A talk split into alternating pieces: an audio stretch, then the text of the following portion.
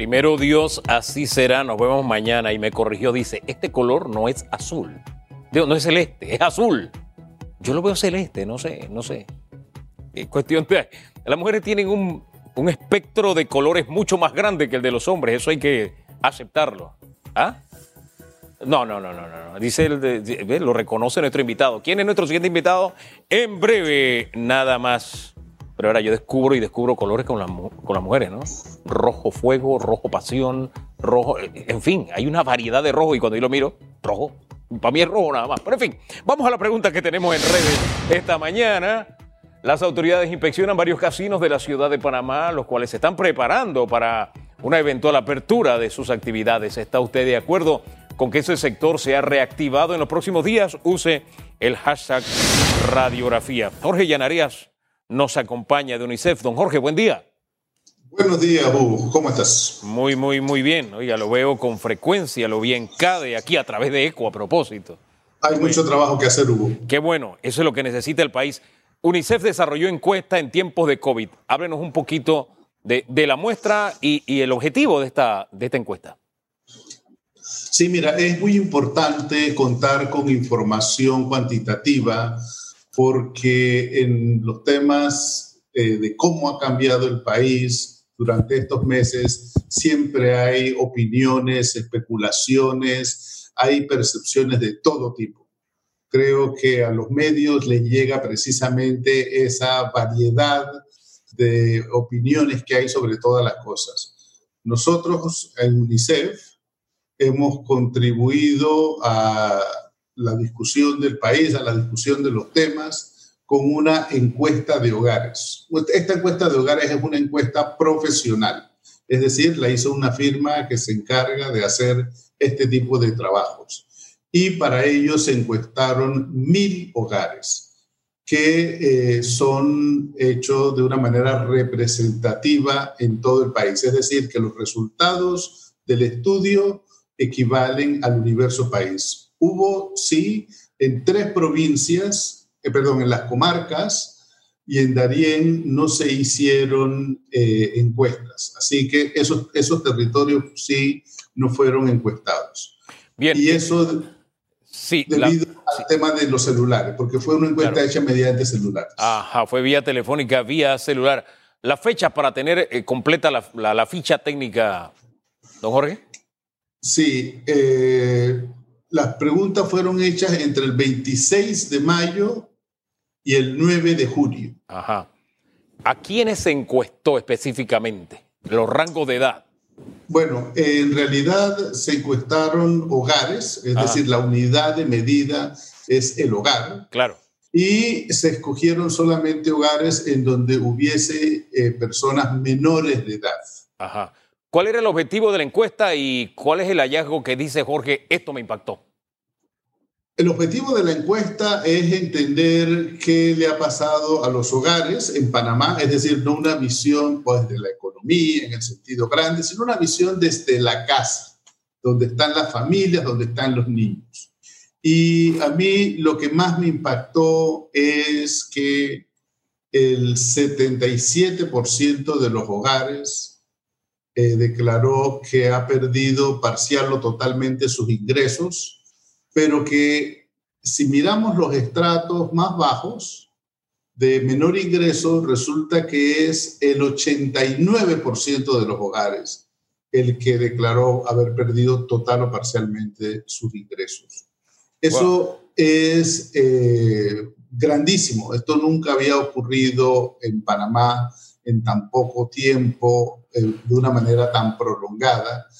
Y te explico por qué es grave. Es que cuando los hogares pierden sus ingresos, lo primero que se va a afectar es la alimentación de las personas.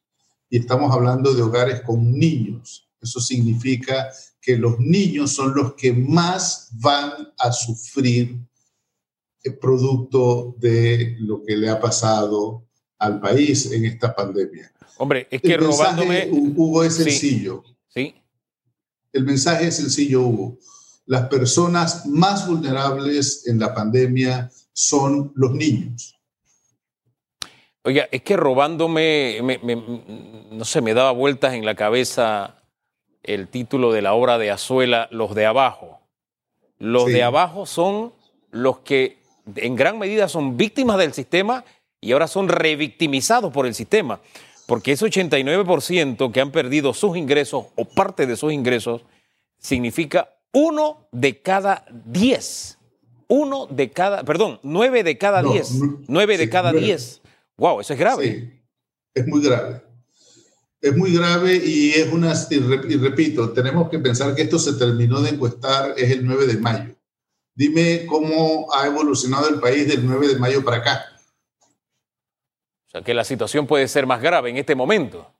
Correcto. Ahora, enfoquémonos en los niños. Sí, los más vulnerables, los adultos mayores también, eh, que en gran medida muchos de ellos dependen del hogar y algunos de una pensión o del subsidio este de, del gobierno. Eh, enfoquémonos en ello, la realidad que están viviendo, don Jorge. Bueno, lo primero que nos dice la encuesta eh, sobre la realidad de los niños es que se ha afectado gravemente su alimentación. Eh, prácticamente 7 de cada 10 hogares eh, que tienen ingresos menores de 400 dólares al mes eh, declaró que hay menos alimentos en el hogar y que esto ha afectado a los niños. Los retos que nos plantea como país esa realidad que le plantea a las autoridades, don Jorge. Sí, bien, eh, definitivamente el gobierno cuenta con programas de protección social, es decir, programas que están destinados a que el nivel de condiciones de vida de las personas no baje de una manera que ponga en peligro su supervivencia. Entonces, en ese sentido, lo que hay que decir es que el gobierno tiene que hacer un esfuerzo, tiene que redoblar sus esfuerzos en llegar a los hogares, en llegar donde están los niños. Y hay que pensar que la educación, por ejemplo, la educación de los niños, supone que los niños están alimentados. No puede tener un sentido un programa de educación cuando los niños no comen. Así que yo diría que sí, hay que pensar en la integralidad del niño. Hay que pensar en que si usted quiere tener educación, también tiene que tener alimentación para esos niños. Hombre, e, e, es, fundamental para todas las actividades, incluso para la propia salud física y mental del niño. Es correcto. Eh, y yo eh, vuelvo e insisto que los niños no son un poquito de gente. Los niños son una tercera parte de la población del país y esa tercera parte de la población del país están sobre representados en las estadísticas de pobreza, en las estadísticas de vulnerabilidad. En todas partes hay más niños que los que hay en la mitad de la población, en la media de la población. Ahora bien, cuando estos temas se le plantean a las autoridades, las autoridades nos muestran mm, cifras en macro que a uno lo dejan pensando, ¿no? Porque incluso el presidente lo decía hace unos días, es que estamos dando más de mil millones de dólares en subsidio o, ¿cómo le llaman? Ayuda social condicionada, ¿no? Eh, estamos dando más de mil millones y además estamos dando el bono y además estamos dando las bolsas de comida. Pero cuando uno ve estas cifras dice, espérate, ¿se está haciendo efectivo realmente? ¿Está llegando a quien lo necesita? Bueno, eh, en la encuesta se, le pregunta en los hogares si tienen, si reciben ayuda y el 43% de los hogares declaró que sí, que está recibiendo una ayuda, eh, digamos, con alimentos o con transferencias en efectivo. Eh, es interesante ver que esto se hizo, esta encuesta se hizo después que se comenzó a implementar para más Solidario. Entonces, eh, cuando uno le pregunta a ese 43%, no al 100%, sino al 43% que recibió la ayuda, ¿cuál es la fuente de esa ayuda? El 81% declaró que la fuente de esa ayuda es Panamá Solidario. Es, decir, es decir, que Panamá Solidario es efectivamente el programa de protección social que más le está llegando a las personas pero eso se refiere al 81% del 43% que recibe ayuda. Es decir, todavía se puede sacarle más punta al lápiz si tomamos esa referencia. yo pienso que sí, pienso que una de las cosas eh, que es importante en todo programa de protección social es el saber sus resultados. Es decir, uno tiene que, eh, para evaluar el programa, uno tiene que decir, le hemos llegado a tantas personas en tantos lugares con tantas características. Porque si yo lo único que puedo decir es que me he gastado tanto dinero, no estoy sabiendo en realidad qué tan efectivo es el programa. Sí, saber cuánto cuesta es importante, pero hay que saber también cómo son los beneficiarios de esas ayudas, a dónde estamos llegando. Siempre hay preocupación cuando se trata de transferencias de si esa transferencia llega a las personas que debe llegar. El mismo presidente de la República ha expresado en varias ocasiones su preocupación por ese tema. Bueno, eso es materia de información. El gobierno debe dar información acerca de cómo son los resultados de este programa. Sí, porque al final la cifra lo que me está diciendo es que cuatro de cada diez dice sí, yo he recibido ayuda, cuatro de cada diez encuestados. Eh, pero la necesidad es mayor por lo que usted me planteó. Nueve de cada diez se le han disminuido, disminuido los ingresos o lo han perdido.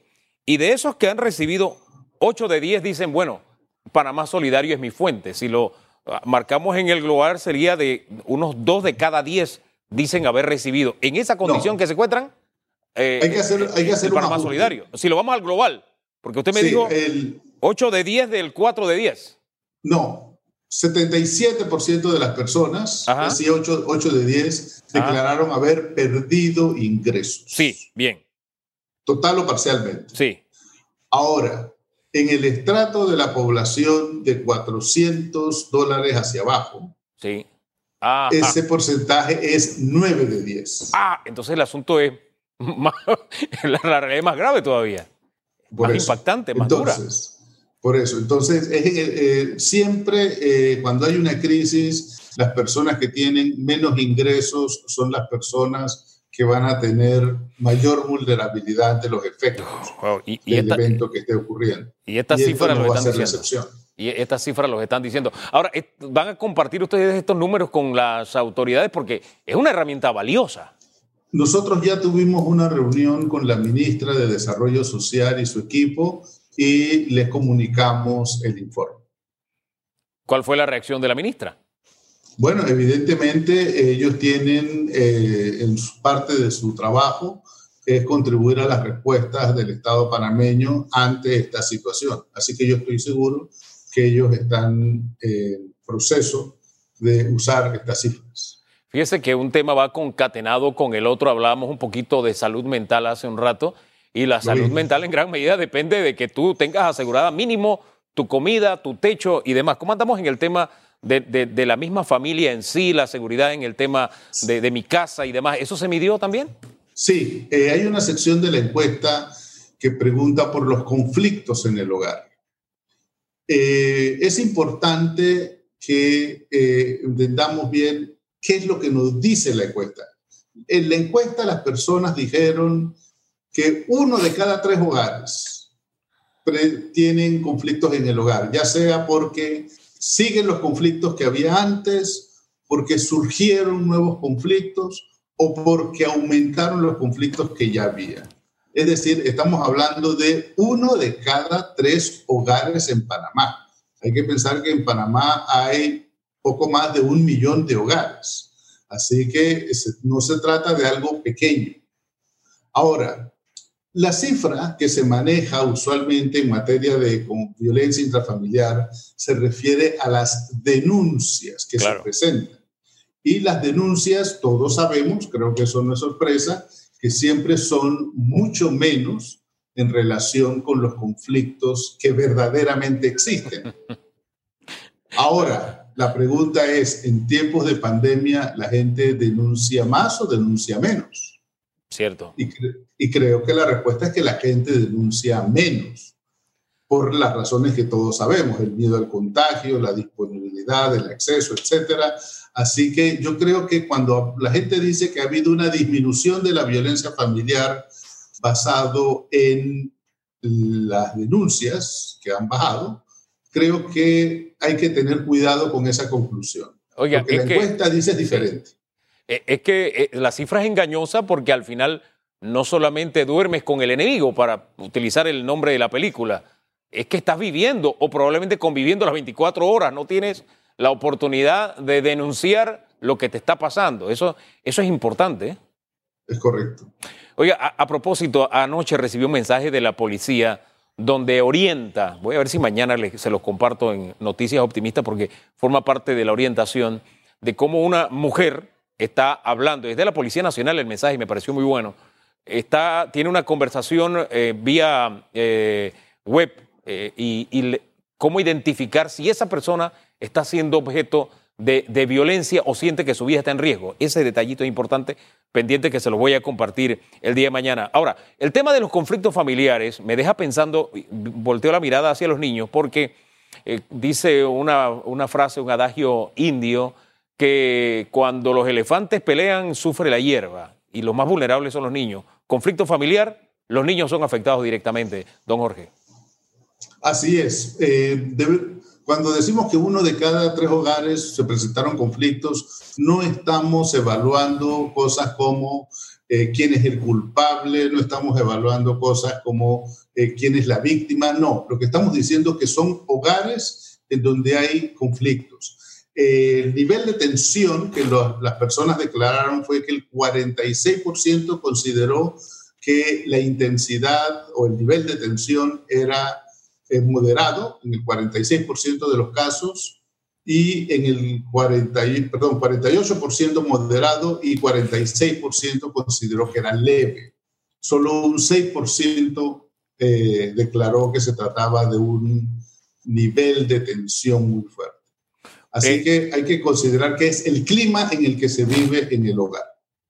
El clima en el que se vive en el hogar. Y me, quedo pensando en estas cifras, y sí, ya se lo compartieron a la ministra, pero este, estas cifras que me da de conflictos y pensando en los más vulnerables, que sí, son los niños, las mujeres en esa misma, en esa misma línea, cifras para compartir con INAMU también. Don Jorge. Me parece, sí, también, es correcto. Ahora bien, ¿e-, ¿el Estado tiene una política estructurada para hacer frente a estas realidades que encontramos en esta encuesta? Bueno, en efecto, eh, sí existe una estrategia eh, nacional de prevención de violencia, eh, pero como tantas cosas, Hugo, lo que ocurre es que la pandemia ha desactivado muchos de los programas, muchos de los las estrategias que se estaban implementando en materia de protección de los niños. Y eh, el mensaje eh, global de la encuesta es que no dejemos que la crisis actual se convierta en una crisis para los niños también. Es decir, reactivemos los programas, reactivemos los canales de protección de la infancia en todas las dimensiones, lo que tiene que ver con los alimentos para los escolares, lo que tiene que ver con la protección, la prevención de la violencia entre las familias, el apoyo psicosocial. Todos los canales de protección de los niños hay que hacer un esfuerzo para reactivarlos, para que no se vaya a generar otra crisis dentro de la crisis que ya tenemos. Oh, don Jorge, al hablar del tema COVID, yo siempre lo planteo como un examen al que ha sido sometido todo el mundo. Es como si cada país fuera un estudiante. Yo digo, la gran ventaja es que en este examen nos podemos copiar el uno del otro, está permitido. Si otro país está haciendo algo bien, es decir, eso a mí me funciona, yo me copio y lo hago. En el manejo de, de situaciones como estas que de seguro se repiten en otros países, ¿qué podemos tomar de experiencias en positivo que podemos copiar en Panamá para ponerlas en práctica en una situación tan dura como la que estamos atravesando? Sí, lo que ocurre normalmente es que los países eh, hacen un buen uso de sus fortalezas y esas fortalezas son distintas de país en país. Eh, por ejemplo, se hace mucha comparación, por ejemplo, con Uruguay. Uruguay tiene una población más o menos del tamaño de Panamá, pero resulta que Uruguay no es el hub de las Américas, ¿se da cuenta? Entonces, eh, el ser el hub de las Américas, que es una fortaleza del país, en este momento se nos convirtió en una fuente de vulnerabilidad. Entonces, nosotros como eh, nuestro trabajo en Panamá es asesorar al gobierno es eh, apoyar también a las organizaciones no gubernamentales en el manejo de la pandemia y ser muy consciente de cuáles son nuestras fortalezas, dónde están nuestros problemas y utilizar nuestras fortalezas para, evidentemente, priorizar la respuesta en favor de los niños. Fíjese que me quedo pensando en eso de priorizar porque cuando usted me corrigió en el tema de las cifras, eh, me, ubico en el tema de que la ayuda tal vez no está llegando, bueno, la, encuesta lo dice, no está llegando a quien lo está necesitando, a quienes están siendo más afectados y es una herramienta que hay que utilizarla urgentemente. Si usted tuviera que eh, definir con una palabra el hallazgo que, se logró con esta encuesta, ¿cómo lo definiría y qué hacer para darle un giro a eso que usted, pues usted elegirá la palabra con que lo califica, don Jorge? Sí, eh, en efecto, Hugo, eh, el país necesita desarrollar un sistema de protección social sobre la base de un registro de los beneficiarios. Es decir, las autoridades tienen que estar en control de una información que les dice tenemos tantas personas, tantas familias en estos corregimientos en el país, en esta situación.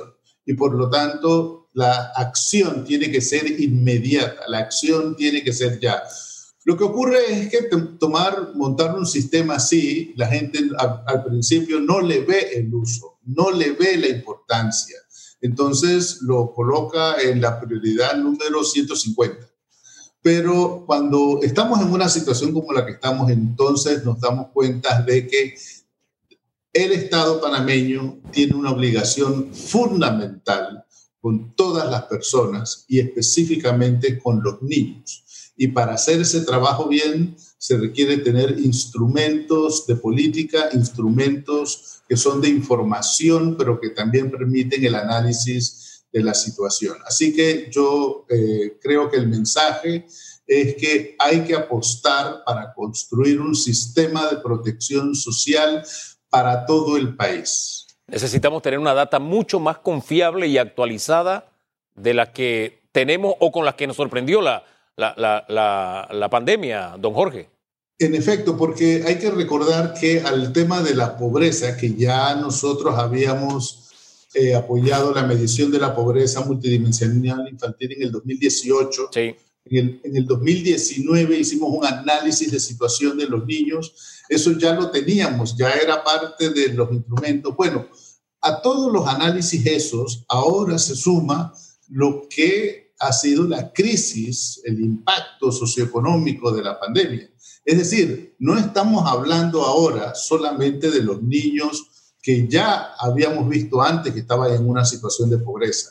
Ahora estamos hablando también de los hogares en donde las personas han perdido la fuente de ingresos, ya sea porque perdieron el trabajo, ya sea porque están en suspensión de contrato, ya sea porque se dedicaban a eso que se llama la economía informal a través de pequeñas y medianas empresas, en fin. Hay que ver la situación de cada uno y la decisión de gobierno requiere información confiable y es necesario construir esos sistemas de información para operar ya, porque si nos demoramos mucho, no es una ayuda que la gente espera. Hombre, eh, solamente tenemos que remitirnos a la realidad. En la chorrera, por ejemplo, en el Panamá Oeste, eh, eh, ha habido focos donde la gente ha salido a protestar. La respuesta del gobierno es, espérate, ya yo repartí 100 mil Mm, X o Y o Z cantidad, pero es que tal vez no le estás dando o no está llegando a quien lo está necesitando, porque en medio de una pandemia nadie va a salir a protestar por, por deporte, sino porque realmente tiene, tiene una necesidad. De ahí el, valor de, de que tengamos una data mucho más actualizada y que nos tomemos esto en serio, don Jorge. Así mismo es. Eh, y yo pienso que hay todas las condiciones para hacer el trabajo eh, por parte de las autoridades. Creo que hay una conciencia de que esto requiere una atención sistémica y que se trata de la construcción de instituciones permanentes. Es decir, no podemos pensar que esta pandemia vino y se fue y se acabó y nunca más vamos a ver nada al respecto. Creo que hay que pensar en la construcción de sistemas de protección social que sean inclusivos y resilientes. Sí. y permanentes. De verdad, don Jorge, gracias por haber conversado esta mañana. Tomo la palabra permanente porque de alguna forma tenemos que estar preparados para que después que pase la pandemia a esas áreas vulnerables, seguirlos apoyando como realmente lo necesitan. Gracias, don Jorge. Muchas gracias, Hugo. Jorge Llenareas de UNICEF, realmente este vistazo es como para sacarle, sacarle filo, de verdad. es una herramienta que creo le va a ser útil a las autoridades si la toman. ¿Por qué? Porque no podemos decir que las autoridades no se están esforzando, están tratando de hacerlo, pero hay que reconocer las limitaciones porque ahí está el tema de, la data, no es una data confiable, ahí hay que sumar la nueva realidad, la gente que se ha quedado sin ingresos, no es sencillo. Entonces la respuesta no es simplemente, es que ya di, no, espérate, es que tengo que buscar una fórmula para saber si le estoy dando a quien realmente lo necesita o si hay gente que está recibiendo por diferentes vías más. Entonces, de allí que es tan interesante lo que hizo Guayaquil. Ellos centralizaron la ayuda a través de la empresa privada, porque hay muchas iniciativas en Panamá, este grupito, el otro grupo, el otro y el otro, si se centralizara como lo hizo Guayaquil, tal vez nuestros resultados serían mejores y no nos encontraríamos con cifras tan, tan, tan duras y tan aplastantes como, como estas. Pero en fin, ahí está la herramienta, la hemos compartido. Vamos al tema que consultamos hoy en redes, la apertura de los casinos. Redes sociales.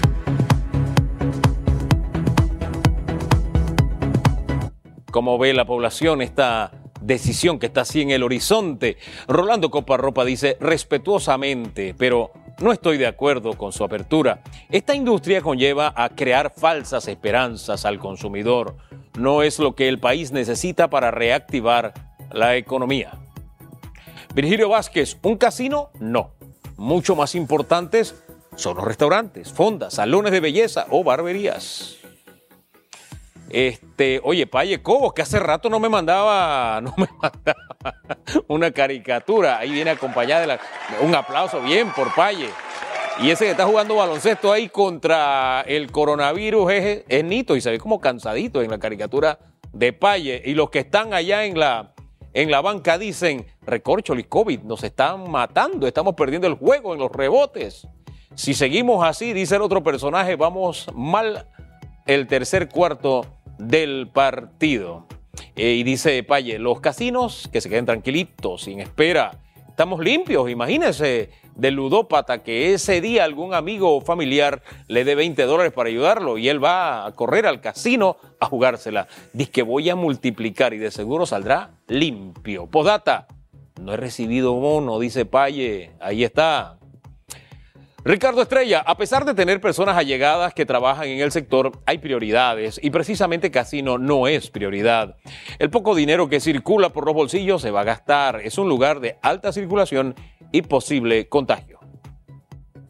Elia Castro, cuando les toque abrir, sí estoy de acuerdo. Muchos colaboradores con contrato suspendido esperan retornar. Nadie vive con 100 al mes. Que prohíban la entrada a la tercera edad y listo. Hay que darle oxígeno a esas familias que dependen de esos negocios.